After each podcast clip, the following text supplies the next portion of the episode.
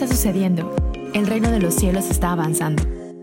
La cultura está siendo transformada y creemos que tú eres parte de este cambio. Esto es Catálisis. Hey, ¿cómo están? Bienvenidos a este episodio de Catálisis, eh, el segmento de catalizadores. Estamos muy emocionados. Estoy aquí con Sam. ¿Cómo estás, Benjamín? ¿Qué tal? Bien, eh, estoy específicamente emocionado por el día de hoy. Hemos estado planeando esto desde el inicio de Catálisis y por fin se dio. Ajá, exacto. Este, hoy, como saben, en Catalizadores tenemos una entrevista con una persona que consideramos que es catalizador en, en algún ambiente, en, en, algo de lo que está haciendo. Este. En las anteriores tuvimos a, a Jazz Jacobs, a Benny Yu también. Si no, si no los has escuchado, puedes regresar a escucharlos. Y en este. ¿Qué día es hoy? No sé ni qué día, en qué día estamos, pero en este jueves. Este, tenemos a, a Jesiah Hansen. Jesiah, ¿cómo estás? Hey. Un honor tenerte por acá. No, muchas gracias. Estoy muy, muy feliz de estar aquí. Este, estábamos comentando Benjamín y yo que creo que desde el inicio, este, el armadillo ha sido, pues, un, creo que un referente para nosotros, pero también fue de gran ánimo para animarnos a, a, sacar esto y no en un no en un tenor de bueno si Yesaya pudo nosotros también o sea sino de que creo que lo que has hecho ha impulsado a que mucha gente diga este creo que hay espacio para mí también no que, que y creo que justamente por eso te vemos, ¿no? Como ese catalizador, en, en, especial para, para este, este podcast y queríamos tomarnos el tiempo también para, ahora sí que hacerlo esto de manera pública, ¿no? Porque, porque la verdad es que creo que lo que has hecho con, con tu podcast ha abierto camino para muchos otros. Sí, y creo que, o sea, un año después, o ya se va a cumplir. ¿Cuánto lleva tu podcast? Sí, sí, en octubre cumplimos un año, sí. O sea, creo que un año después es muy diferente este mundo, no sé cómo llamarlo, de los podcasts. Yeah. O sea, has inspirado a mucha gente y queremos agradecerte por ello. Pero bueno, queremos empezar a darle y queremos empezar con preguntas rápidas y directas y ya después para que vayamos calentando y nos metamos más. Eh, y creo que no necesitas mucha introducción, pero dinos quién eres.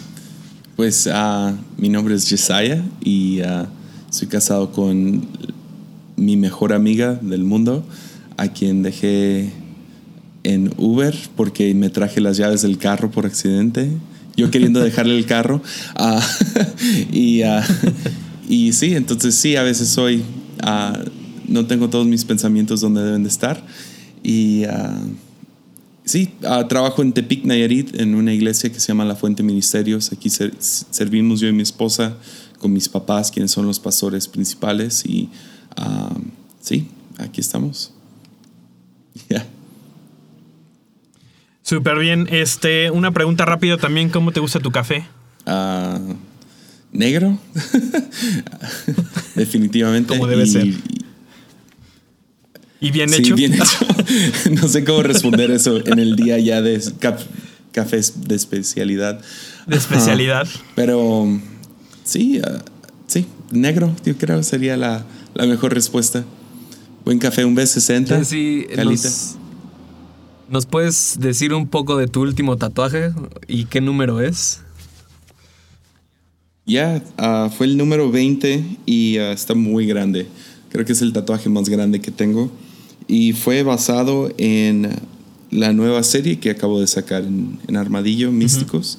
Uh -huh. es la, el tercer episodio fue el que más me me enamoré de Julián, Madre Juliana o Juliana de Norwich, que ella sacó toda una teología de la Trinidad basada en una visión que ella tuvo de una avellana y uh, acerca de Dios nos creó, Dios nos protege wow. y Dios nos ama. Uh, y si eso es cierto para una avellana, es cierto para nosotros. Wow. Entonces pensé, ah, sería un buen tatuaje. me falta el, el, antebrazo, entonces uh, llené todo el antebrazo de, de, una un, avellana. de, una planta de avellanas. Y luego dice como que engrabado en, en, en la rama, dice All shall be well, mm. que fue su frase grande que todo, estará, todo irá bien, todas las cosas irán bien. Entonces... ¿Quieres tener las dos sí, full fue sleeves? El número 20. Sí, de hecho fue mi mamá la que desde el principio fue la que más me animó a, a tatuarme. Entonces ella ella es la que está súper feliz que finalmente tengo un brazo casi lleno. Y ah, su, su, pregunta siempre, cada, cada semana, cada 15 días, es ¿y cuándo es el próximo tatuaje? Entonces... Eh, a mí me, me, me, da un poco de ansiedad ver gente con, con este... O sea, con mangas completas porque siento que yo me siento muy vacío. este, entonces siempre tengo la presión de cuándo me pongo el siguiente. Este, pero eh, buenísimo. Oye, por último, así en esta sesión de preguntas rápidas, un libro que estés leyendo ahorita, este, sabemos que estás, pusiste en tus stories que estabas eh, leyendo Harry Potter todavía, pero ese o algún otro libro que estés leyendo ahorita que, te esté llamando la atención. Sí, ahorita empecé un libro de C.S. Lewis, uh, se llama uh, Till We Have, um, sí, ah, sí, Till We Have Faces. Till They Have Faces. Una de esas dos. Uh, está muy bizarro, no sé, no sé, todavía no me ha agarrado. Entonces, ahorita estoy todavía en modo Místico. trabajo con el libro. Entonces, también estoy leyendo el cuarto libro de Harry Potter, literal, ayer, no, antier, uh, lo agarré por primera vez. Uh, que es The Chalice of Fire, ¿no? Sí. Sí, no, sí, ah, Goblet of Fire. Goblet sí. of Fire. Ese está, ese está. Sí. Es de mis favoritos. Sí. Este, okay. buenísimo. Pues vamos a empezar, Jesse, y, y, queremos empezar con este tema que está salido del horno, que es los místicos, ¿no? Sacaste esta serie que está increíble. Hablamos antes de empezar que pudimos escuchar dos episodios y, y me quedé con ganas de más, pero eh, tiene razón, o sea, eh, eh, cuando empezaste lo de la serie dijiste que a veces cuando mencionamos esa palabra en los círculos de la iglesia la gente se asusta y, y, a veces como que no entienden el contexto, pero algo de lo que, me que dijiste en el episodio que me gustaría que expandieras o que abriéramos una discusión es, dijiste que los... Eh, que los místicos son los que han tenido una experiencia con Dios, ¿no? O que han podido decir como experimenta a Dios y eso pero ¿crees que el misticismo, los místicos, es exclusivo a la experiencia con Dios? Uh, sí, es, de hecho es la definición de un místico. Uh, por lo tanto, hay mucha gente que son místicos aunque no entiendan la palabra. Pero es cualquier persona que, que ha basado su fe en algún tipo de experiencia. Entonces, uh, me gusta cómo lo dice Richard Rohr, es una fe experiencial. Uh, no, o sea, tiene fundamento en experiencia. Entonces, cuando Nat, National Geographic o History Channel o Discovery Channel vienen y, y nos atacan con, con decirnos, no sé, eh, es la razón que Jesús no, no, resucitó, o mira, podemos desprobar las, los milagros del Antiguo Testamento o lo que sea, nosotros podemos decir, ok, sí, puedes decir todo esto, intelectualmente podrías debatirme y o sea, destruirme con tus evidencias, pero yo he tocado esto, yo lo he sentido, lo he visto, lo he probado y he podido ver, o sea, he podido probar la bondad de Dios de alguna manera u otra. Entonces, entonces sí, cualquier ataque de secularismo hoy en día viniendo contra la iglesia, si alguien tiene una fe basada en una experiencia.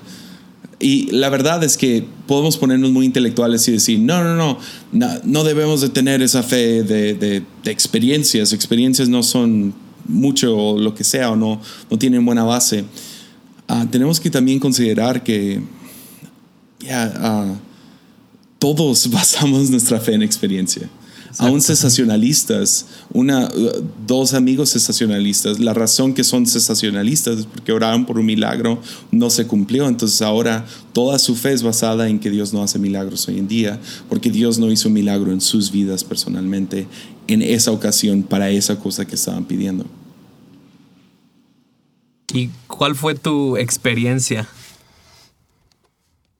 Mi experiencia, uh, definitivamente una de las más fuertes fue uh, mi primer encuentro con Dios, uh, que he, he, entrado en detalle a veces, a veces no, pero me encontré en el grupo de jóvenes en el fondo del cuarto y medio, no sé, indiferente, desconectado. Uh, estaba pasando por un tiempo muy difícil con una adicción fuerte a pornografía. Yeah. Y mi amor por, por, el arte, que siempre lo he tenido, me llevó a lugares muy oscuros y uh, depresivos y siendo un enneagrama 4 y todo eso, uh, siendo muy melancólico. Uh, y me encontré en el fondo del cuarto y literal sentí como si una ola me pegara y terminé en el piso. Y estaba en el piso y sentí como presión sobre todo mi cuerpo. Y al principio pensé, literal me acuerdo pensando, Dios me está aplastando como el insecto que soy. Cuando de la nada me di cuenta, esto no es un no es algo aplastándome, es un abrazo. Y, um, y fue, fue ahí y luego otras circunstancias viendo, viendo el amor incondicional de Dios y cómo ese amor uh, me aterra más que cualquier juicio. Entonces, y, los que han pecado me entienden cuando digo esto, que es cuando te encuentras en tu punto más bajo y sabes que Jesús te está sonriendo, que, o sea, eso te aterra mucho más que cualquier, ah, te vas a ir al infierno, o Dios te va a castigar, o maldiciones generacionales, o cualquier tontería que se predica desde el púlpito hoy en día. Este, creo que eh, por lo menos de este lado estamos más del, del lado del río, ¿no? En donde las experiencias son son cosas que a las que tenemos pues tenemos mucho valor por eso, ¿no? Podría decir yo por Benjamín, en mi caso también yo recuerdo o sea, específicamente una experiencia que cambió mi vida, ¿no? O sea, a los después de ser cristiano por mucho tiempo realmente sentí que en ese momento conocí a Jesús, ¿no? A los 24 años, ¿no? Entonces, creo que para nosotros es muy normal y nos encanta eso. Y creo que sí he tenido, por lo menos yo también, que corregir un poco, porque creo que también a veces en los círculos en los que nos, movemos, la experiencia es levantada a tal grado que caemos a veces en el si no sentiste algo no pasó nada o, o si no lo sentiste entonces realmente no tienes verdades a las que te estás aferrando. ¿Y cómo se ve este balance, no? O sea, entre teoría, experiencia y también algo que platicábamos antes de comenzar, esta cuestión de una experiencia que te lleva a la persona de Jesús, ¿no? Porque creo que hay mucha gente que está buscando experiencias sin realmente llegar a conocer la persona que te está ofreciendo eso, ¿no? Este, ¿Cómo se ve ese balance o que, cómo lo has podido experimentar tú? Pues ah, yo, yo me baso un poco en, la idea de cómo Francisco de Asís fue, fue un teólogo por instinto. O sea, no fue de los por lo menos de los cinco perfiles que hice o de las ocho que estudié, él fue de los menos educados. La mayoría tuvieron algún trasfondo de educación muy fuerte o se terminaron preparando de alguna manera u otra. Francisco de Asís fue al revés, fue más instinto y no más siguió ese instinto intelectual. Ah, sin embargo, en su, en su hermandad de los frailes tenía dos teólogos prevalentes. Ahorita no me acuerdo de sus nombres, pero tenía dos que eran súper fuertes y debatían mucho y platicaban mucho. Y ellos básicamente se encargaban de sustentar bíblicamente las cosas que creía o hacía Francisco. Y cada vez le atinaba. Ah, yo, por lo menos yo no conozco ninguna historia donde él se arrepintió de creer algo o avanzar en algo y luego se dio cuenta de que algo estaba mal, porque literal cada vez no sé, había algo con estar conectado con el Espíritu Santo. igual, para mí Francisco es un glitch en el sistema. Nadie puede decir, ah, pues yo voy a ser de instinto y no me importan los libros. Mi punto es, a un Francisco de Asís, alguien que fue un glitch en el sistema, alguien que literal, Chique Chesterton lo llama el único cristiano después de Cristo, alguien tan, tan cercano a cómo debemos de ser como como cristianos o como creyentes, aún él buscaba cómo fundamentar sus experiencias sobre teología, sobre algún fundamento bíblico o aún... Perdón. Eh, ¿Puedes expandir un, poco en este punto de instinto? O sea, porque cuando yo escucho este punto de instinto se me viene como el instinto animal, ¿no? Que, creo que es algo de lo que tratas de decir, que es algo natural que tenemos como humanos por esa búsqueda de Dios, ¿no? Pero ¿A qué te refieres con que fue un glitch en el sistema? ¿Como que no todos tenemos acceso a eso o simplemente él lo desarrolló y lo buscó más sobre su fundamento o teología? Ah, a lo que me refiero con, con, número uno, es como que su instinto. Ah, realmente creo, y no sé cómo fundamentar eso al 100, ah, pero creo que al ser nuevas criaturas se nos, se nos da un nuevo instinto. Y ah, este instinto o impulsos, o llamémosle la voz de Dios o como quieras verlo, es como que sabes porque sabes. y, empiezas a actuar de ciertas maneras y dices, es que siento de Dios, o no usamos ese lenguaje hoy en día, siento de Dios, o Dios me dijo, o, o no sé, es la cosa correcta que hacer. eso, es, eso es a lo que me refiero con instinto. Y segundo, cuando hablo del glitch en el sistema, es que Francisco fue absurdamente, uh, ¿cómo se diría? Devoto, entregado. No sé, afinado a lo que Dios estaba haciendo y creo que es, es el profeta más importante, a lo mejor entre él y Martín Lutero, los dos profetas más importantes en los últimos dos mil años, por la reforma que trajeron a la iglesia. Entonces, cuando me refiero a un glitch, me refiero como a Martín Lutero, 300, 400 años después, trayendo la reforma protestante. Él nomás sabía, hay, hay algo mal con esto, hay algo mal que la gente no, no lea sus Biblias y lo que sea. Y ah, de la misma manera como podrías ver, no, pues no todo lo que hizo Francisco fue perfecto. Sí, pues porque seguía siendo humano y él mismo se declaró el peor de los pecadores.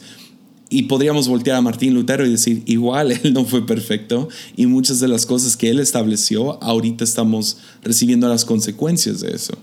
Entonces, ah, con instinto me refiero a, hay como que un instinto espiritual cuando le, das tu vida al, Señor y va siendo formado poco a poco por el Espíritu Santo, por doctrina, por prácticas religiosas, vas siendo formado como creyente y um, sí, llegas a tener como que un segunda naturaleza, ¿no? Como que haces cosas por, nomás salen. Generosidad sería uno. E, ese no está en nuestro instinto animal, ser generosos. Nuestro instinto animal toma, toma, toma, toma, toma. Pero hay algo que sucede en la dinámica del Espíritu Santo que nos lleva a ser generosos y damos, damos, damos, damos. Ah, gozo sería otro, paz sería otro. Y pelear por estas cosas es amor, o sea, un amor ah, viene con nuestro nuevo instinto de acuerdo al Espíritu Santo. Oye, ¿crees que todo en, en todo esto de las experiencias y digo, lo, lo, parafraseas un poco, lo, lo, explicas un poco al principio de, de, tu primer episodio, ¿no? Pero creo que sí hay, hay tal vez este péndulo, ¿no? En la iglesia, pues mainstream, ¿no? O sea, en, en la corriente más grande de la iglesia en México, en América Latina, en donde o estás súper cargado a un lado y entonces casi casi y creo que sobre todo en muchos de los círculos en los que nos movemos, no, ni siquiera se toma en serio a la gente que está orando en lenguas todo el tiempo, que está buscando la profecía, que etcétera. Y, ha habido un péndulo hacia el otro lado en donde es como vamos a tratar de no ser tan raros, ¿no? Este, yo personalmente de y lo digo todo el tiempo, ¿no? Tengo un hermano que es autista, entonces he vivido muchas cosas raras. Eh, y creo que mi, mi, tolerancia para lo raro es muy alta, ¿no? Este, otra vez, ¿no? Fuimos a Betel, pasan cosas muy raras en Betel, ¿no? O sea, eso no se puede negar. Pero ¿crees que de cierta manera nos hemos cerrado las experiencias de Dios porque, porque no queremos lo raro? Y por raro me refiero a, al lo que está fuera de lo común, ¿no? Y me atrevería a decir hacia lo sobrenatural, que muchas veces, o sea, creo que me topa en muchos círculos en donde es como, eso está raro, bro, no sé cómo, no sé cómo explicarlo. ¿Dónde está tu teología para eso, no? Y justamente lo que hablamos, eh, ¿qué tanto nos hemos cerrado a realmente tener experiencias con Dios porque se ven fuera de la norma? ¿O cómo lo has visto tú? Sí, yo, yo creo que más que temer experiencias raras, es tememos experiencias que no son familiares o a un lenguaje que no es familiar. Entonces, estoy hablando de esto con un pastor literal la semana pasada, con un amigo mío, y le estaba explicando todo lo de la, la serie de místicos y diferentes cosas que ellos hicieron. Y cosas como San Patricio, que estaba convencido que había lugares en el mundo geográfico, que había lugares que eran ah, espacios delgados. Y a lo que él se refería eran como que lugares donde el cielo y la tierra están mejor conectados. Sí. O era más fácil entrar como que a la dimensión celestial. ah, y eso es raro, eso es muy raro. Ah, es para la mente, para, para nuestro intelectualismo, eso es raro pensar que hay un lugar a donde yo puedo ir y conecto más fácil con Sí. Dios. Y le digo, sin embargo, tú oras en lenguas. ¿Sí me entiendes? O sea, y el vato acá, ah, pues sí, ¿verdad? Y entonces, ah, ahora yo sé que hay gente que escucha orar en lenguas y dicen, eso es, eso es, es raro. La verdad no es, sí es raro, pero más es raro para ti porque no es familiar. Sí. Y el chiste es que, bueno, déjalo digo así, a mí se me hace más raro creer en un Dios que es invisible, Sí. que no es audible, creer en Él y nunca experimentar nada de parte de Él. Sí. A Eso se me hace completamente ilógico. Que creas en, en, en- sí, en un Dios que no hace nada, no habla, no nos entregó un libro que tiene dos mil años de edad y quién sabe cuántas traducciones han pasado. O sea, un montón de cosas extrañas. O sea, que eh, este libro no tiene mucho sentido. eh, Y si dices que tiene sentido, eres un mentiroso. Entonces, ¿qué, qué, qué onda con eso? Si me entiendes, se me hace más difícil, a diferencia a uno de esos místicos que tienen experiencias y de ahí dicen, no, no, no, lo he probado, lo he sentido, lo he escuchado, lo he experimentado. Por lo tanto, esto me lleva a envolverme más en la palabra, envolverme más en creer, en envolverme más en dar al prójimo. Y, y ah, entonces, para aquellos que dicen que es raro, ah, que tienen experiencias raras, ah, yo diría, es más raro no tener experiencias si creemos en un Dios que está vivo. No, y como dijiste, este, en la, o sea, si lees tu Biblia, ahí está lleno de gente que tuvo experiencias raras, pero que a veces las, las vemos como solamente bíblicas y no disponibles para nosotros, ¿no? Y, creo que ahí es donde tenemos que empezar también a, a experimentar ese Dios invisible en el cual creemos, que a veces no se va a manifestar como, eh, como nosotros creemos, ¿no? Entonces, em, a lo que quería preguntarte es, ¿cómo le haces tú o cómo manejas tu vida cuando no experimentas a Dios? Porque creo que todos experimentamos puntos en nuestra vida donde no experimentamos a Dios o no lo estamos sintiendo. Ya, ah, e- eso es, está, en- perdón, en mi segundo episodio con Juan de la Cruz. Juan de la Cruz habló acerca de, de la, sí, de la, ¿cómo se diría? Ah, de, de perder a Dios por la gloria de Dios. Y como ah, Juan de la Cruz tenía una teología pesimista, y eso a lo que se refería es que él creía que todo lo que creemos acerca de Dios tenemos que suponer que es erróneo y tenemos que soltarlo para poder ir conociéndole más y más y conocerle como debe de ser. Entonces, te como te imaginarías, es alguien muy controversial Sí. y fue alguien muy controversial. Por lo tanto, él pasó por mucho sufrimiento. Ah, lo metieron a la cárcel ah, varias veces. ah, en una ocasión por meses y uno de los escritores que estuve leyendo dijo que, que ah, si él no hubiera estado acostumbrado a la desnutrición cuando estaba niño, no hubiera sobrevivido la tortura de los ayunos que le hicieron en su, en su, sí, en su juventud o en, en, su, siendo, en su vida adulta. Y Sí. él habla acerca de lo bueno de no sentir a Dios. Hay, hay ocasiones que, que sí, parece como que Dios se fue del cuarto. Y no sé, pienso, no es para no repetir lo que ya hablé, a donde me gustaría a lo mejor llevar esto es, pienso en, en ah, no me acuerdo de qué, qué versículo es, pero Jesús, un hombre llega con él y le, dije, le dice, te voy a seguir a donde sea. Y Jesús voltea y le dice, "Lo- las- los zorros tienen cuevas, los pájaros tienen nidos, pero el Hijo de Dios, no, el Hijo del Hombre no tiene donde recostar su cabeza. Y ah, que nos da a entender la, cómo Dios siempre está moviéndose. Y lo más probable es que si no sentimos a Dios, es porque Dios, de cierta manera, o sea, la omnipresencia de Dios obviamente está ahí, pero de una manera u otra parece ser como que es porque Dios quiere que lo sigas. Entonces, si se fue del cuarto, hay como que un elemento como que, porque te está invitando a otro cuarto, aún a un cuarto más grande, que es lo que yo siento.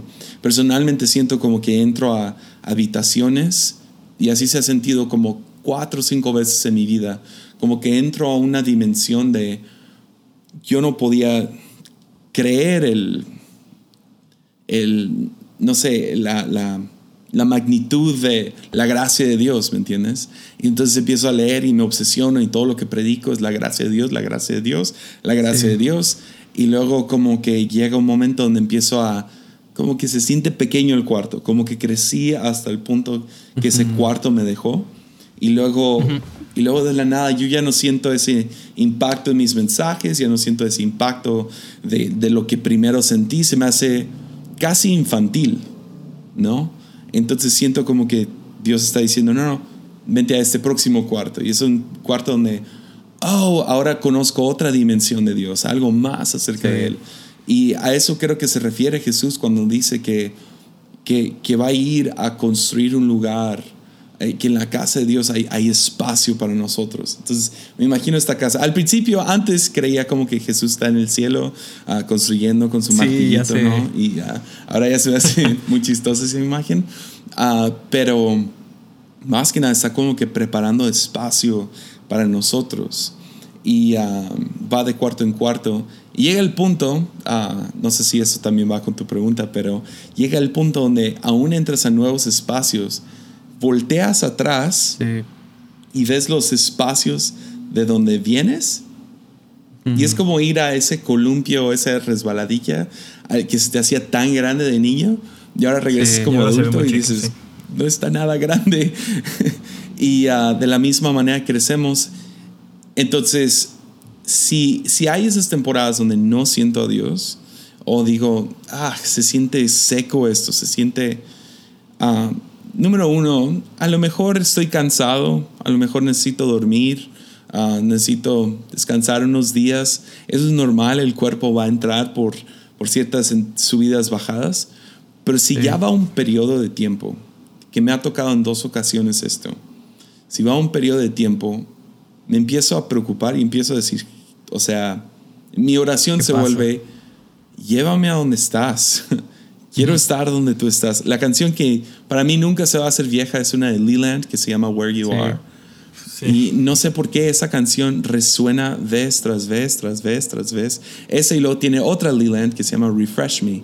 Esas dos canciones para mí son como peregrinos que me llevan de la mano a donde Dios está o a donde Dios me quiere llevar.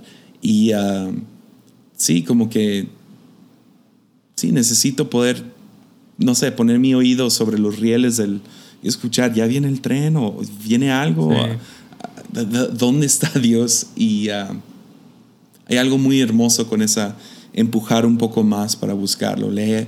Para mí esta última temporada fue en lectura, fue donde lo encontré. Eso nunca fue cierto en mi vida. Cada vez que leía un libro era como, ah, era una tarea o era, era tedioso. Ah, leía la mitad de un libro y luego lo dejaba. Y no sé, algo sucedió en los últimos dos, tres años que fue ahí donde encontré a Dios. Ah, y no en Harry Potter, ¿verdad? Harry Potter ya es, es por diversión. Ah, pero, pero agarrar libros densos de teología, yo sé que no es para todos. Por eso cuando alguien dice, recomiéndame un libro, me da Sí. mucho miedo recomendar un libro porque no les va a pegar como a mí me Sí. pegó. Y ah, entonces, por ejemplo, el año pasado, perdón, nomás estoy hablando mucho.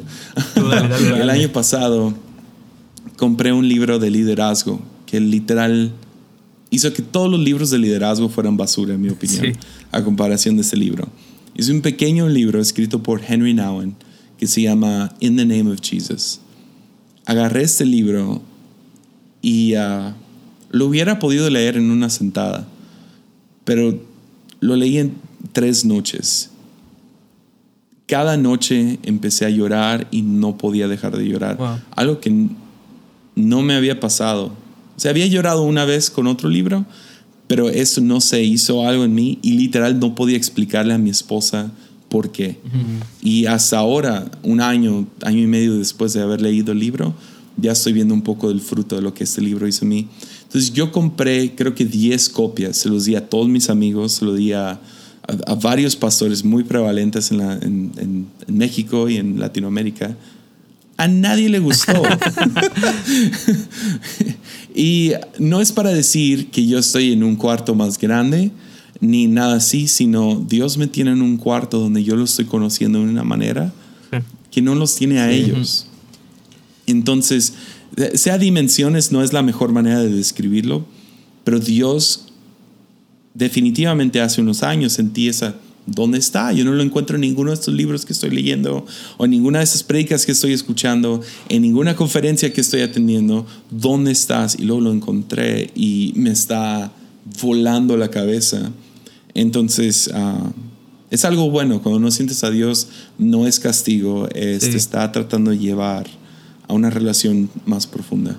Para mí eh, siempre Dios ha sido como eh, cuando leí El Mago de Oz, el libro de Mago de Oz es uno de mis libros favoritos y cómo el mago se le presenta diferente al león, se le presenta diferente al hombre ojalata y, y creo que es eso, ¿no? Dios Ya. se, se le presenta a cada persona como lo necesita en ese momento y a lo mejor si Ya. el Mago de Oz se le hubiera presentado al león como se le presentó al hombre ojalata, hubiera, lo hubiera mandado por un tubo, ¿no? Entonces, wow. Sí, me encanta, me encanta eso. Sí, sí, Vas, vas, vas. Ya, si, si pensáramos así, más como creyentes, si pensáramos ah, un poco como cada quien está en la misma jornada, pero en diferentes espacios o diferentes puntos, o, o Dios se presenta de diferentes maneras a diferentes personas, y eso lo podemos ver especialmente en la resurrección. Se presenta diferente Sí. a diferentes personas. Ah, para unos es un peregrino que va caminando en el camino de Maus. Para María Magdalena es un jardinero. Para, para Pedro es, es un pescador o no sé qué es, alguien al lado de la costa ah, que, le grita, que le grita para dónde pescar. Pero aunque es el mismo Jesús, se presenta diferente. Si viéramos eso, tendríamos mucha más empatía por otros hermanos en la fe. Sí. O sea, ve- veríamos a, a otras denominaciones y otros y, y gente que está en diferentes puntos. A lo mejor hay gente ahorita que necesita un milagro de Dios. Está bien que estén en el en su quintésimo conferencia de sanidad y sanidades y profecías. Bien, déjalos estar ahí. Sí. Están buscando a. Dios. Seguro Dios se va a presentar a ellos. Ahora, claro que hay toda una reserva para cómo juzgamos a pastores que andan abusando y lo que sea. Es toda otra cosa. Pero creo que podríamos tenerle emp- empatía a alguien que está, ya sea, no sé, fascinado con Smith Wigglesworth o alguien que está fascinado con John MacArthur. ¿Me entiendes? O sea, para dar los dos extremos. Podemos tener empatía porque es donde a lo mejor Dios los tiene en ese, en ese punto en su vida. Oye, esto me lleva un poco a... Justo porque creo que a veces no sabemos hacer eso, ¿no? Y más desde un punto de liderazgo, creo que a veces es muy fácil querer meter a la gente al punto donde nosotros como líderes estamos, ¿no? Este, y me encanta lo que decías, o sea, creo que es una invitación, ¿no? Cuando no lo estamos escuchando o no lo estamos viendo, no lo estamos experimentando en un lado, a, a ir a otra habitación, a ir a otro espacio donde tal vez Él nos quiere eh, encontrar, pero a nivel iglesia, ¿cómo, ¿cómo hacemos esto? Y hablamos un poco porque creo que hoy en día estamos muy, estamos en, en búsqueda de formas eh, que, que sentimos que le aplican a todos, ¿no? Y, y obviamente la, la palabra que no podíamos este, darle vuelta, ¿no? Y lo, lo mencionaste también en esta serie, ¿no? Lo relevante, entre comillas, ¿no? Que qué es lo relevante, ¿no? Este, yo no he leído, yo no he escuchado todavía el, el episodio de Francisco. de Francisco, pero creo que ahí mencionas un poco de esto, pero eh, Benjamín y yo hemos estado hablando mucho acerca de qué tantas de las cosas que hacemos en la iglesia las podríamos hacer sin Dios. ¿No? O sea, qué tanto de nuestros servicios, qué tanto de, de lo que hacemos Dios puede no estar presente y de todas maneras pasarían. ¿Y cómo le hacemos para depender de Él en todo lo que estamos haciendo? Y sé que hay cosas, o sea, técnicas, ¿no? O sea, hay cosas de proyección y etcétera que tal vez no necesitan que el Espíritu Santo te esté diciendo ahí cómo conectar el USB, ¿no? Pero, pero ¿cómo, cómo se ve eso en cuanto a a lo relevante y por lo relevante me refiero a las cosas que realmente importan, las cosas que realmente Dios está tratando de, resaltar en una iglesia, en una comunidad, cuando todos somos un, una caja de acertijo, ¿no? O sea, cada persona es un mundo, pero aún así Dios decide tratarnos en lo, en lo colectivo, este, pues como una familia, ¿no? ¿Cómo se ve eso para ti? Y ¿Y cómo ves esto que a veces siento que le ponemos mucha importancia a cosas que no tienen nada que ver con Dios? O sea, y no que eso, esté mal, ni las luces, y a ver, tenemos luces, tenemos música, tenemos todas las cosas que, que hoy en día, ¿no? O sea, las, muchas de las iglesias están buscando poner, pero eh, en, este de, en esta idea de pasar de un cuarto a otro, ¿cómo lo hacemos colectivamente?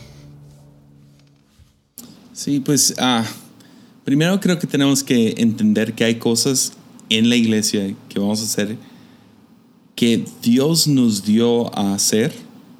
Sin embargo, Dios no tiene que estar presente en él para que seamos formados como creyentes. Hay, ciertos rituales que tenemos que mantener. Eso se llama liturgia.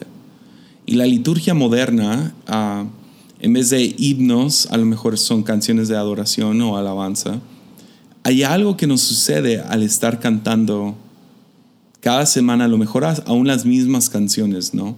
Ah, por lo menos en nuestro caso, se toma una canción, se canta por, unas seis por unos seis meses, no cada reunión, pero dura, es más o menos lo que dura su vida, ¿no? Y ah, estamos felices porque esa canción está formando la teología de la gente, porque lo están cantando por ejemplo, hace poco salió la canción de Reckless Love, ¿no? Ah, que, qué increíble se escucha ah, escuchar cientos de iglesias cantando tú nunca me abandonas, tú, tú, vas, tú dejas el 99 y vas por mí, ah, tu amor es esto y lo otro, y que lo estén cantando repetidas veces sí, el Espíritu Santo tiene que estar ahí, pero no nomás para que se te enchine la piel, sino la misma práctica de cantar eso en voz alta todos juntos nos está formando. Cosas como bautismo, cosas como dar ofrenda, diezmo, nos forma como seres humanos, nos forma como creyentes. Y tenemos que, verlo así. Hay, hay cosas dentro de la liturgia cristiana que simplemente confiamos en la repetición. Y yo sé que, ah, pero obras muertas y todo el argumento ahí, ¿no? Las obras muertas o obras que no tienen lo que sea. Eh, cuando vas al gym, ¿cómo haces crecer un músculo? ¿Cómo formas tu cuerpo físico? ¿Cómo se hace? Repitiendo, haciendo la misma cosa, vez tras vez, tras vez, tras vez. ¿Es tedioso? Sí. ¿Se te antoja todo el tiempo? No. Pero lo haces, lo haces constantemente y esta repetición te va formando el cuerpo. Obviamente yo no practico eso muy bien, pero dentro de la iglesia lo hacemos para formarnos como creyentes, como cristianos nos forman estos rituales. De ahí, realmente cae sobre, en mi opinión, los líderes de reconocer que hay ciertas cosas que ellos no pueden hacer. No podemos salvar a nadie, no podemos transformar la mente de nadie, por lo tanto no podemos sanar a nadie. Y si realmente queremos un cambio real en la gente que estamos pastoreando, para bien, un cambio para bien, tenemos que confiar que no va a ser por medio del próximo discipulado, no va a ser por medio del próximo programa de internos del sabe qué. tenemos que confiar que lo único que puede cambiar al ser humano es el mensaje de Jesús y el poder del Espíritu Santo. Y si podemos seguir dándole énfasis a eso, ese es nuestro, eso es, e, e, en, en, eso estamos dependientes, totalmente dependientes. Si Dios no hace nada en esta reunión, nadie va a ser realmente salvo, nadie va a salir de aquí y va a pedirle perdón a su esposa por cómo lo la ha tratado por 17 años y va a estar realmente arrepentido. Ninguna persona va a dejar su ira y ser libre de alguna adicción. todo eso depende completamente del Espíritu Santo. Por lo tanto, necesitamos darle ese espacio al Espíritu Santo dentro de nuestra liturgia de la semana. Buenísimo. Y hoy en día, ¿crees que se le esté dando ese espacio al Espíritu Santo en, en la iglesia o no? Sí, 100%. 100%. O sea, yo entiendo que sí hay un lado McDonald's a la iglesia, que parecen franquicias, que, que, que iglesias se parecen, todos se parecen en lo que hacen. Pero tenemos que recordar, eso no es necesariamente malo. Somos un cuerpo tratando de encontrar cuál es la manera ah, más efectiva de formar a nuestra gente. Y más efectiva tiene que ser atractiva también. Entonces, eso es donde, donde algunas iglesias de Estados Unidos la regaron.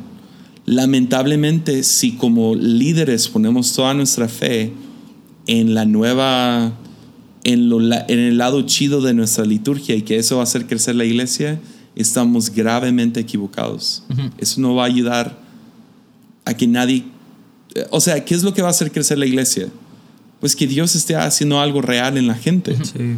Porque luego ellos van a ser testimonio afuera ah, para que gente diga, oh, ir a la iglesia, uh, encontraron a Dios y Dios cambió su matrimonio y los ayudó económicamente. O literal, esta persona se, se sanó. O sea, eso habla mucho más que luces. Sin embargo, queremos que sea un lugar cómodo, no queremos que sea un lugar o sea, queremos que huela bonito, que haya buen aire, uh, que, que, esté cómoda las, las, sillas. Y todo lo que se hace en producción no debe de ser, no debe de ser para pantallar. Tiene uh -huh. que ser para enfocar. Uh -huh. Entonces, por ejemplo, voy, voy a congresos donde piensan que es muy chido tener algo pasando en la pantalla durante el tiempo de la predicación. Me distraigo. Entonces, digamos, yo estoy predicando y tienen el fondo de mí, que sale el nombre Jesiah Hansen, con truenos y quién sabe qué. Y es un loop que nunca deja de dar vueltas. Eso no ayuda en nada al mensaje. Una ni se ve chido, pero bueno, esa es otra plática. Uh, pero distrae. Y como Taylor Barriger diría, la mejor producción, la mejor producción es una producción sin distracción. Wow. Wow. Entonces, si podemos crear por medio de tecnología, con luces, con sonido, con pantallas, una, un ambiente donde no te distraes. Yo entiendo, la gente se va a distraer con el simple hecho de que hay luces, pero ¿cuál es el propósito de las luces? Es remover el, la distracción. Entonces todo se trata de enfocar esa, ¿cómo se dice? Enfocar esa atención de la gente hacia la liturgia y el mensaje y el Espíritu Santo al final de cuentas. Sí, algo que he tenido en, en, en mi mente este último tiempo es como, o sea, como antes en, en las catedrales eh, católicas, cómo está toda esa estructura, las pinturas, y eso te inspiraba o te inspira. Si sigues yendo a una iglesia en Roma o, yeah. o en la Ciudad de México, o sea, entras y te inspira a adorar, ¿no? Y como creo que a veces en la iglesia tenemos que, no sé si sería la palabra volver a eso, pero poder eh, que cuando la gente llegue a las iglesias los inspire a adorar, ¿no? Como dices tú, los enfoque hacia Dios por medio de la arquitectura, por medio de la producción, por medio de, de todo lo que hacemos, pero que los enfoque a Dios, ¿no? A, a tener esa experiencia. Y, y, me gustó lo que dijiste en uno de los episodios, que es como si realmente pudiéramos llevar a los jóvenes o a la gente a una experiencia con Dios, ya no tendríamos que enseñarles nada, ya no tendríamos que hacerles nada porque eso es lo que los transforma, ¿no? Y si experimentan esa parte de Dios, entonces ya no tendríamos que hacer, o sea, no que no tendríamos que hacer nada, pero nuestro trabajo como líderes yeah. sería más fácil dentro de la iglesia. Sí, 100%. Yo creo que estamos en... Eh, no sé, creo que estamos en un momento muy interesante, o sea, en cuanto a a todo lo cultural que está pasando en la iglesia, alrededor de la iglesia, ¿no? O sea, creo que eh, no hay instrucción de Pablo acerca de qué hacer con, con los memes cristianos o con, ¿no? con tantas cosas que se han desarroll desarrollado alrededor de la cultura de iglesia que tenemos. Este, y creo que a veces Dios tiene más gracia para la iglesia de lo que nosotros tenemos, ¿no? Este, porque al final de cuentas, pues es su novia, ¿no? Este, entonces, creo que todos estamos tratando de hacer lo mejor que podemos. Y me gusta pensar que los líderes, inclusive con los que no estoy de acuerdo en sus formas, lo que sea, están tratando de buscar a Dios y hacer que su gente también conozca a Dios, ¿no? Pero creo que dentro de esto, y lo hemos hablado mucho, y de hecho fue una de las razones, este, para cuando salga este episodio, vamos a ver ya sacado un episodio acerca de, eh, sobre disfrutar el proceso, pero creo que lo vemos mucho, y creo que yo he sido, y Benjamín, sé que hemos tenido esta conversación, a veces caes como en, en esta tentación de de aprovecharte un poco del sistema, ¿no? De, entre comillas, la relevancia, ¿no? De... Eh, y otra vez en el diagrama yo soy un 3, este, Benjamín es un 7, este, a él le gusta pasársela bien, a mí me gusta ser exitoso. Ser exitoso. Y creo que eso se ha cambiado mucho, pero, pero está esta tentación, creo que es única a este tiempo, sobre todo por las herramientas que a veces tenemos para hacerlo. Eh, de tratar de en el ambiente cristiano posicionarnos en cierto lugar. Este, y, me interesa mucho tu opinión acerca de, de, esto y no nada más como decir, ah, pues está mal, ¿no? O sea, sino cómo navegar esto, ¿no? Porque creo que Dios nos, junto con los medios o sea, con las redes sociales, con los medios a los que tenemos acceso, Dios está potencializando nuestra voz en general en la cultura y en muchos lugares donde antes no podría llegar, ¿no? Este podcast, ¿no? O sea, estamos checando nuestras métricas. Hay un montón de gente en Perú. Yo nunca he ido a Perú, ¿no? O sea, nada más sé que su capital es Lima, es todo lo que sé. O sea, no.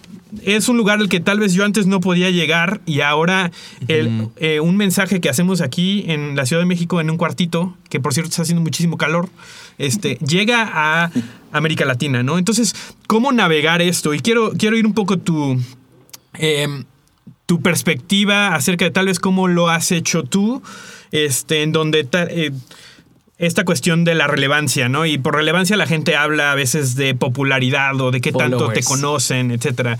Eh, una cita de, de, Eric Johnson que le he dado muchas vueltas en la cabeza, ¿no? Dice, la, para la generación pasada el, el lo máximo era el, evangelio de la prosperidad, pero para esta generación es el evangelio de la popularidad, ¿no? Y, creo que a veces, muchas veces nos estamos moviendo hacia allá y no, no, no creo que todo sea malo, pero creo que es a veces un, camino espinoso que caminar, ¿no? Eh, eh, ¿cómo, has, ¿Cómo le has hecho tú tal vez para manejar esto y, y, inclusive para gente que está en esto de desarrollarse como líderes, que está teniendo voz?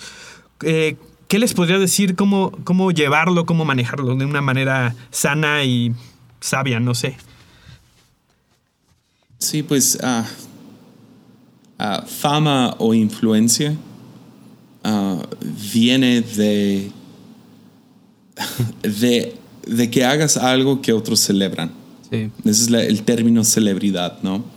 Viene de, de que haces algo que a la gente le gusta y gente, pues te, llamas la atención, gente va, va, a mirarlo. Entonces nunca, vas, nunca sabes, no, no sabes qué es lo que va a, a pegar, digamos, o hacerse popular o va a llamar la atención o va a crear cierta influencia. Por ejemplo, hoy sacando el, ah, la serie de místicos, la razón que saqué cinco episodios en un día es porque eh, yo pensé, a nadie le va a importar. Próxima semana seguimos bien y que se lo brinquen. Aquellos que, ay, místicos, y que se lo brinquen. Perfiles de gente que vivió hace más de mil años, y, ah, pero hoy pegó con todo, tiene de los mejores números y no me lo estaba esperando. Entonces, el buscar fama, cuando buscas fama, cuando buscas influencia, cuando buscas grandes números o lo que sea, buscas seguidores, gente que vea, escuche lo que haces. Claro que todos queremos eso, ¿no? No quieres sentirte que le estás hablando a la pared, ustedes con su podcast. Quieren, quieres saber datos así, como, ah, nos escuchan en Perú, ¿sí me entiendes? Eh, eso es algo bueno, se siente bien que gente valore, que gente aprecie tu trabajo. Sin embargo, lo que yo he encontrado es que cada vez que yo trato de de alcanzar fama o alcanzar influencia, o digo, si hago esto, esto es lo que va a pegar, se vuelve humo y espejos. Eh, no, no, lo puedo agarrar, no lo puedo... Uh, sí, no, no, no es tangible. Es la razón que hasta la fecha mercadólogos no saben cómo hacer que un video se vuelva viral. no saben cómo. ¿Por qué se hace viral este video y el otro no? ¿Quién sabe? Esa fue una de mis luchas haciendo videos musicales para bandas que le echábamos, o sea, literal, todas las ganas a un video. Y luego el siguiente video era como que, no, pues esta no va a pegar tanto, entonces le bajamos un poco la calidad o la edición o lo que sea. Y no entiendo por qué ni cómo, era mucho más chafa y pegaba muchísimo más. Esto fue cierto 100% de los casos. 100%. Cada vez que yo pensé, este va a ser el video, le voy a echar todo lo que tengo, nada. Y cuando X, ahora podrías decir, ah, es Dios jugando conmigo, ahí medio con una sonrisa como que, ah, pues cuando lo busques no te lo voy a dar y cuando no lo busques, quién sabe, quién sabe, la neta no sé, porque no es cierto para todos. No todos los que no lo buscan encuentran influencia. Pero lo que sé es que cuando lo buscas, literal es como tratar de agarrar humo. No lo puedes agarrar. Entonces, mi sugerencia es, número uno, no lo busques porque literal no lo vas a alcanzar. No lo agarras. Y si lo alcanzas, te vas a terminar siendo famoso por algo por lo cual tienes que sostenerlo. Entonces, mejor no, no buscarlo. Sería la primera. No, no lo busques, mejor haz buen trabajo, sea lo que hagas. Ustedes con su podcast, hagan un buen podcast, manténganlo, que se mantenga constante, ¿me entiendes? Y, inevitablemente gente lo va a celebrar o no. Y si gente lo celebra, disfrútalo. yo, estoy, yo estoy feliz que, que le eché un, un, mes y medio de ganas a, a una serie de cinco episodios. Salieron y hay mucha gente agradecidos Mucha gente diciendo, aprendí mucho, me gustó, muchas gracias, etcétera, etcétera. Me hace sentir bien. Dopamina está en mi cuerpo en este momento. Y ah, entonces se puede disfrutar, más no lo buscas. No sé cómo... Eh, eh, eh, y para... Es difícil de explicar, es... Sí, pero obviamente creo que tú ya has pasado por un proceso, ¿no? Y, y, y, creo que sí podríamos decir que tú eres famoso y, mucha, y tienes influencia y mucha gente te conoce, pero ¿nos podrías como meter en un poco en tu proceso interno? O, o, o ahorita ya que has pasado por un, un proceso, ¿qué es lo más difícil ahorita para ti de estar en donde estás? O, es lo mismo, ¿no? Como que muchos dicen, ah, quiero llegar a tener esa influencia o esa fama, pero realmente a veces no entendemos lo que eso conlleva. O no, estamos listos, ¿no? O sea, no sabemos el precio que también se tiene que pagar para estar en donde, entre comillas, mucha gente quiere estar por ser famoso o relevante o lo que sea, ¿no? Ya, yo, creo que el, peligro o la tentación que siempre tengo es uh, creérmela. creer ah, si nomás predico en esa conferencia, en esa iglesia, o mi podcast llega a tal número, o no sé, mil diferentes cosas, ah, ahí voy a tener gozo. y, y sí caigo en esa trampa mucho. No más pienso, ah, cuando yo predique, la realidad terminas, o, sea, en mi caso como predicador, predico en tal conferencia, en tal iglesia, en tal cosa, y termino y regreso al hotel o, o al lugar donde estoy hospedado y soy, soy, vuelvo a Netflix y sigo viendo la misma serie que estoy viendo, ¿me entiendes? O sea, termina siendo la misma cosa, no cambia nada. Ah, sin embargo, el trabajar para construirme a mí, ah, leer un libro, escuchar una predicación, estar en, en un tiempo de alabanza o ah, a solas en, mi oficina un rato, esos han traído los grandes cambios. Ah, como el libro que les digo, In the Name of Jesus, que literal hubo un parteaguas después de ese libro. Yo ni entendía lo que estaba sucediendo, pero eso trajo mucho más gozo de lo que podría recibir as lográndolo, ¿no? Y lo digo entre comillas, llegando a la meta. Ah, o sea, hoy se va a acabar el, serie, qué chido, gente, gente a lo mejor me va a mandar más Insta Stories o lo que sea, voy a sentir la dopamina, chido, lo puedo disfrutar, pero yo no puedo creer que, ah, ya la hice, ya lo logré, soy, soy lo mejor. Ah, es como, es, es, es, es basura, aunque, siéndole sincero, sí caigo en esa tentación todo el tiempo de, de terminar creyéndomela. Ah, pero la realidad es, a lo mejor ahorita yo soy el orador de tal conferencia, próximo año no. y tengo que poder estar bien cuando no, ¿entiendes? Sí. Tengo que estar bien Wow. cuando no soy el, el favorito de podcast en este momento, ¿me entiendes? Ah, Entonces, sea como se vea, me siento hasta asqueroso hablando de eso, pero sí tenemos que reconocer, chido, lo puedo disfrutar ahorita, mañana no va a estar esto. Sí. Entonces, y tengo que estar bien mañana. Entonces, seguirme enfocando en lo que realmente importa, que es mi familia, la iglesia y seguirme formando a mí mismo. Eh, creo que tiene tal vez algo que ver también con, con la edad, pero. Y, y con mi número. Este, que Dios me ha llevado mucho últimamente a, a redefinir lo que yo pensaba que era éxito, ¿no? Este, y ahorita estoy, y lo he dicho en el podcast, ¿no? He caído en una definición que me ayuda mucho, que es éxito para mí es obediencia, ¿no? O sea, si yo puedo ser obediente, puedo ser exitoso en, en lo que Dios me está pidiendo. ¿Cómo se ve éxito para Yesaya ahorita? O sea, y me refiero no éxito por, por números o por ser invitado a... eh, o sea, ¿cómo se ve eh, ser exitoso en, en caminar en este trayecto con Dios este, para ti en esos momentos? Ya, éxito para mí ha sido la palabra constancia. Y constancia, el seguirme ah, deteniendo y estando en el presente. Porque tengo la tendencia, y creo que cada ser humano lucha con esto de un nivel a otro, pero siento que siempre tengo la tendencia de estar o un mes en el futuro, o un año en el futuro, tres años en el futuro, o aún en el pasado, ah, aquellos viejos tiempos, ¿no?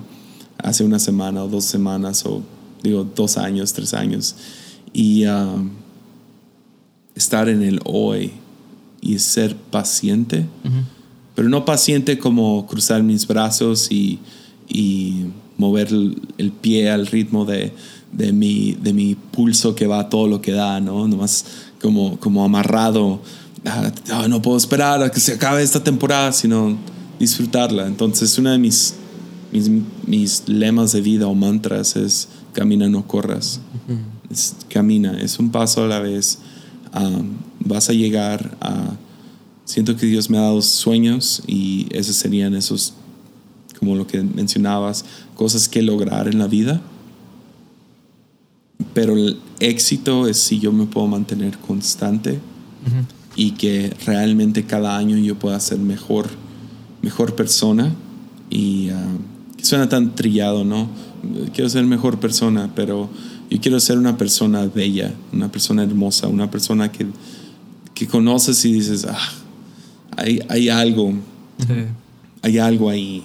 Y, um, y estoy convencido que eso no, no viene por un, un solo encuentro con el Espíritu Santo. Viene con ser formado como piedra contra el agua, ¿no?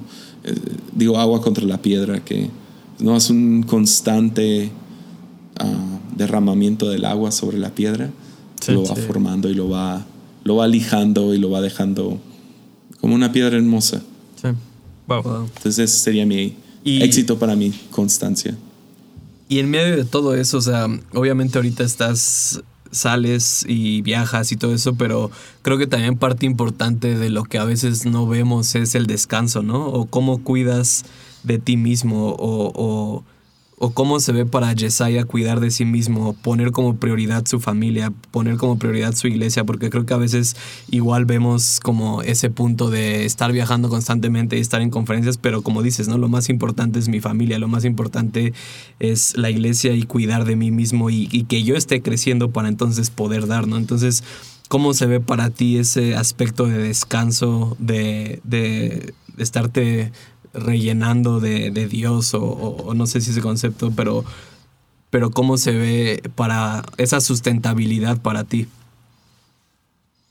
Ya, ah, pues número uno con la familia. Ah, me dijo algo Chris Méndez hace muchos años, ya tres años, algo así, ah, que le pregunté lo mismo, oye, ¿cómo, ¿cómo le haces para tener bien a tu familia ah, cuando por el ministerio uno termina por viajes o lo que sea, terminas pasando menos tiempo con ellos. Y él dijo algo tan sabio que nunca se me ha quitado de la cabeza. Me dice, ¿tú te acuerdas de cuánto tiempo tu papá pasó contigo? O sea, los minutos, de cuánto pasó, o te acuerdas de momentos. Ya, pues la respuesta obvia es, ah, me acuerdo de momentos.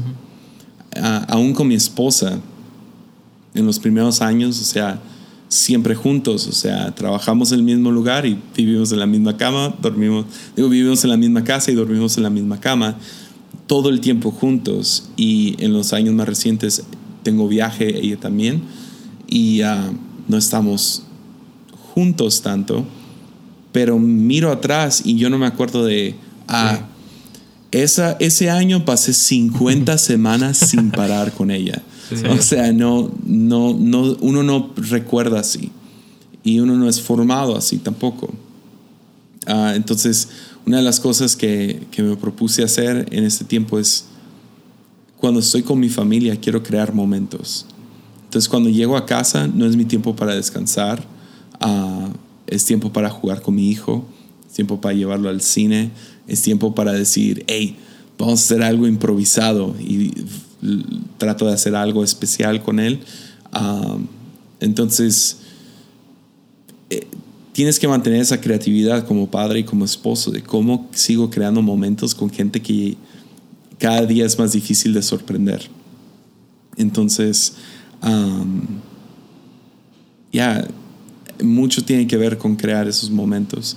también tengo la facilidad de traerlos a la, al, a viajes conmigo, que este año fue muy especial poder llevar a mi familia a, a los viajes más importantes del año.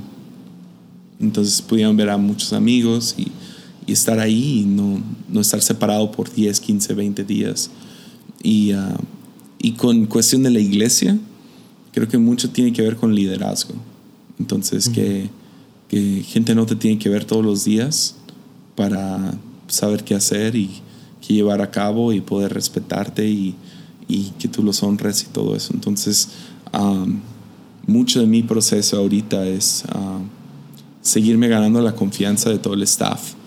Como no soy el pastor principal, no son gente que yo recluté originalmente, el trabajo principal es, es ganarme sus corazones y eso sí va a tomar tomar años y estoy dispuesto a hacerlo. Y lo hago de diferentes maneras, a veces generosidad, a veces dar tiempo, a veces invitar a la casa, a veces hospitalidad o lo que sea. Entonces, ah, sí, con la iglesia yo lo veo más el, lado del liderazgo, es, es, cuando esté aquí, mi vida es para, para la iglesia y para el staff y para, para aquellos que están aquí. No, están aquí, no llego y, hey, ahora todos pónganse a trabajar, ¿verdad? No es al revés. ahora llego yo y, quiero que, algunos puedan descansar en mí, sea, como se pueda. Este, ahora sí que para ir cerrando este, esta entrevista, pero algo que creo que también de lejos y en, la manera en la que hablas y en, lo que has podido expresar, este, tienes obviamente a tu papá como pastor y slash jefe, ¿no? Este, Benjamín también está en la misma situación. Este, y me encantaría oír un poco sobre eso, porque creo que justamente con este.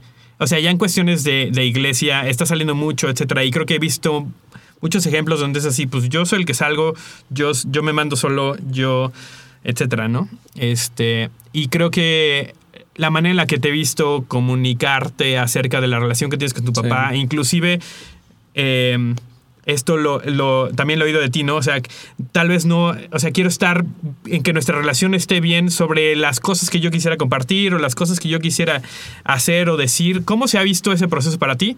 Este, de ir creciendo también como líder eh, cuando tu papá es tu líder, o sea, y, y cómo se ve el honrar a tu papá en esa relación, este, que aunque obviamente es, una relación de padre e hijo, pero también es, es tu pastor, ¿no? Entonces, ¿cómo se ha visto eso en tu vida?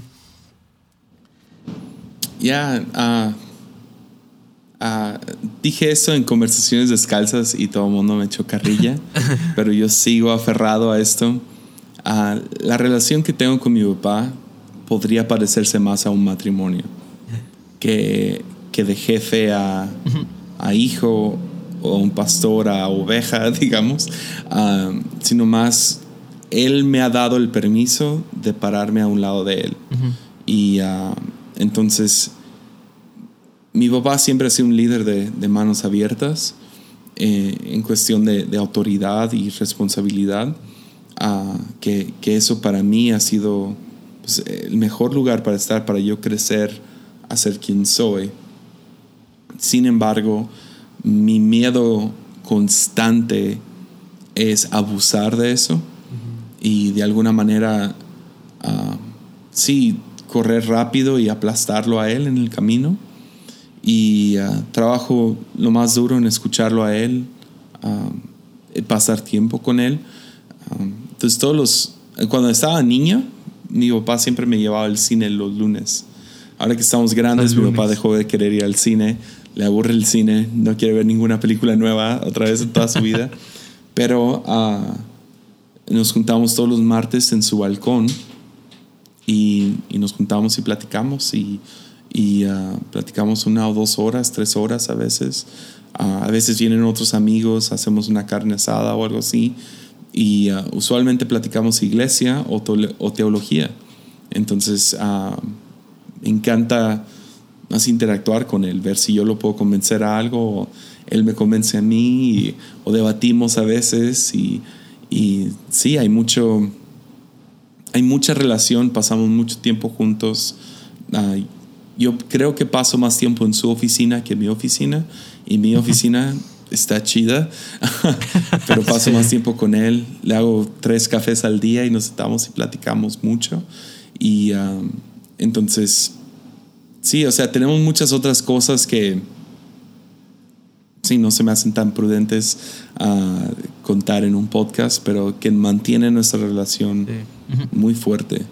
Y uh, sí, yo estoy completamente sometido a él, uh, pero no sometido como él es mi general y si no lo escucho me va a ir muy mal.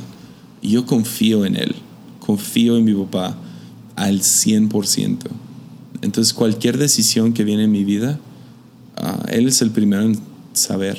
O sea, entre Él y mi esposa, nadie más, no voy a ir a nadie más primero. Entonces cualquier decisión en, en mi vida ministerial, personal, lo que sea, voy a hablar con Él primero. Y Él reconoce cuánto lo confío en Él.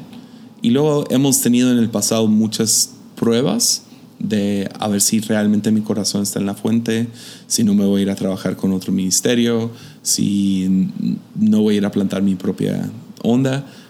Y creo que hasta la fecha espero que él tenga bien, bien fuerte en su corazón que yo no me voy. Ah, venga la oferta que venga, venga la oportunidad que venga. Dios me ha llamado aquí, a este equipo, a él y a Tepic. Entonces aquí estamos. Wow. Y recuerdo que una vez compartiste que que tienes como este, o sea, como que tú te has comprometido de no compartir algo públicamente con lo que tu papá y tú todavía no estén de acuerdo, ¿no? Y creo que ese es un ejemplo de honra que a veces muchos no entienden, ¿no? A veces muchos no consideran eh, que, que es honra, ¿no? Entonces, ¿cómo se ve para ti prácticamente esa honra en la relación con tu papá y contigo? Ya, ah, yo no, no, uh, bueno, déjalo decir así, yo creo que él no tendría problemas si yo lo digo así. uh, yo he sido público antes de hablar con él acerca de cómo yo no creo en el rapto. Sí. Él tampoco, by the way. lo hemos platicado mucho, el libro de Apocalipsis, que significa tierra nueva, sí. Cristo invadiendo la tierra, todas estas cosas. Lo hemos platicado. Y yo sé que si yo saco un episodio mañana en el podcast que se llama ¿Por qué no creo en el rapto? Va a pegar fuerte por simple morbo. Gente morbosa va a estar. Hoy, ¿por qué? Y, pero mi papá, uh, su punto es, va a crear más morbo que que ayudar el reino a avanzar. Entonces, hasta la fecha él no me ha dado permiso, me ha dicho que no. ha habido otros temas que yo no, yo no hablo públicamente. Ah, comunidad LGBT, no lo voy a hablar en ningún panel de foro de preguntas y respuestas, me rehuso a responderlo porque no voy a dar mi, no voy a dar mi respuesta hacia eso. No voy a hablar acerca de algunas cosas de la Biblia, infierno, ah, rapto, cosas porque a lo mejor causa más confusión de lo que voy a estar construyendo.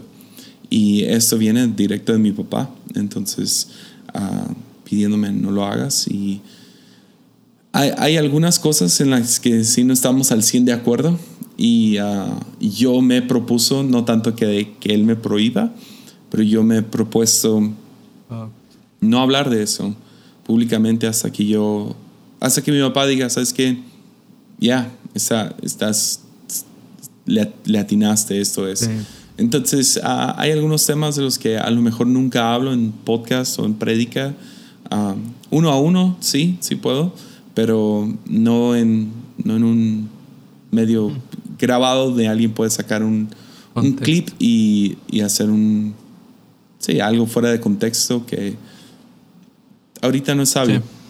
Y nada más eh, para terminar, igual algo que te quería preguntar es eso, ¿no? Obviamente, como te decía Sam, eh, vivo y creo que mucha gente vive esa experiencia donde su papá es su pastor y su jefe. Y, algo que me impresionó y, y, que dijiste ahorita es eso de la visión, ¿no? Pero, ¿cómo se ve para ti servir la visión de tu papá y seguir tu visión o la visión que Dios te ha dado? O, si son diferentes o están alineadas o primero construyes sobre su visión y luego sabes que va a venir tu visión, ¿cómo se ve eso para ti? Ya, pues ah, definitivamente estamos alineados.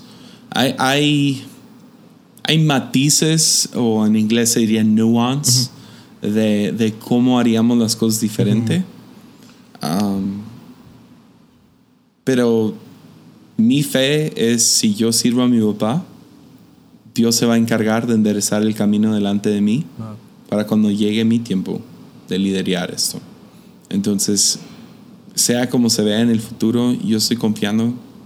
Si yo tengo 52 años cuando tome la iglesia y no se parece para nada a lo que yo me imaginé, yo estoy confiando que de todos modos Dios me tiene aquí con este equipo y no se trata de mi imaginación, no se trata de mis sueños, y ah, sea cuando se dé, yo estoy confiando que Dios me va a dar la guianza y además va a enderezar el camino delante de mí.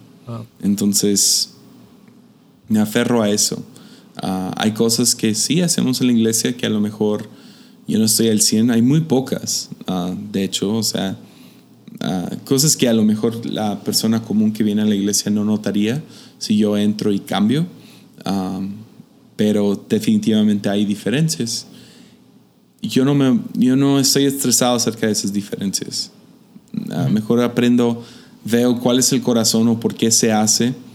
Y si sigo en desacuerdo, pues cuando llegue el tiempo yo confío que se va a enderezar en el futuro. No, es la iglesia, es, o sea, esta iglesia es de, Dios, Él se va a encargar de que sea una buena iglesia. Sí. Buenísimo, pues, híjoles, ya llevamos aquí un rato. Este, y la verdad es que ha sido todo un placer tenerte por acá, este, eh, oír tu, perspectiva otra vez. Eh, lo quiero reafirmar, ¿no? O sea, lo creo que a veces no sabemos qué tanto impacto tenemos, ¿no? Y los números a veces no son, eh, pues no siempre hablan de realmente lo que está pasando, pero creo que la manera en la que has decidido compartir tu vida nos, nos ha dado a muchos, este, pues creo que visión y claridad y permiso para seguir lo que Dios está haciendo en nuestra vida, ¿no? Entonces, pues la verdad es que ha sido un honor tenerte aquí en, en, eh, catálisis. este, y pues muchísimas gracias este, por estar con nosotros, ¿no? Este, un mensaje que les quiero dar a, a gente que está allá afuera, que, que está tratando de hacer un, un cambio de vivir esta, eh, de, estas experiencias de lo que estamos hablando al principio, este, o algo con lo que lo quieras dejar al, a la audiencia. Bueno, este, este segmento se llama catalizadores, entonces, y que creo que no hablamos nada de eso y estoy bien con ello, pero y agregando ese mensaje, ¿qué, ¿qué, le dirías a la, o qué es para ti ser un catalizador? ¿Cómo se ve para una persona en su día a día ser un catalizador y hacer un cambio en donde está? Ya, ah, creo que prefiero terminar hablándoles a ustedes y nomás darles las gracias por todo lo que hacen y ah, eh, los admiro mucho. ah, sé- obviamente conozco el trabajo detrás de un podcast que no es, no es fácil, especialmente a la calidad que lo hacen, pero nomás ah, ser una voz de algo que no tiene mucha voz en México.